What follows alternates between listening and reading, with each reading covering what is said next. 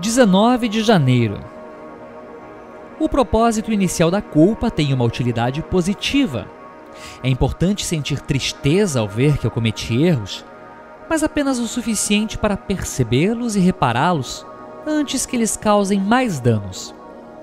Em nossa condição de adictos compulsivos e obsessivos, nós levamos a culpa a um nível mórbido, doentio e prejudicial. Isso pode ser corrigido. Verificamos que o equilíbrio mesmo de comportamentos negativos tem sua utilidade.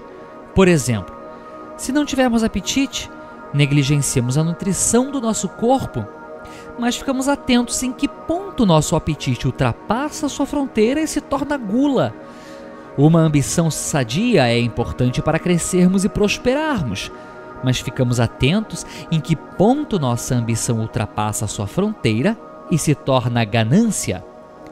A culpa pode ser um sentimento sadio se impedirmos que ela ultrapasse a sua fronteira e se torne auto-martírio. Tudo pode ser reparado. Acabou o tempo do drama e do tormento. Tudo pode ser administrado com calma e sensatez e quando foge ao meu entendimento, tenho meus amigos e todas as pessoas que me querem bem para me ajudar. E a qualquer momento eu conto com Deus. Minhas orações e meditações me conectam com uma força misteriosa, mas real. Em minha conversa sincera com Deus, sou absolvido e perdoado. Nos meus dias de adicto, eu me considerava Deus e julgava e condenava tudo e todos, mas isso sempre se voltava contra mim. O passo 1 um me ajuda a reconhecer limites, fronteiras necessárias que estabelecem uma separação entre o que posso daquilo que não tenho qualquer poder.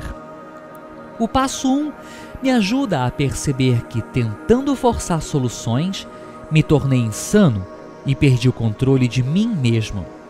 Esse controle pode ser recuperado quando reconheço essa dinâmica com humildade. Estou pronto para o passo 2. Meditação para o dia. Aceito todas as bênçãos divinas. Nada devo a quem quer que seja. Sou merecedor.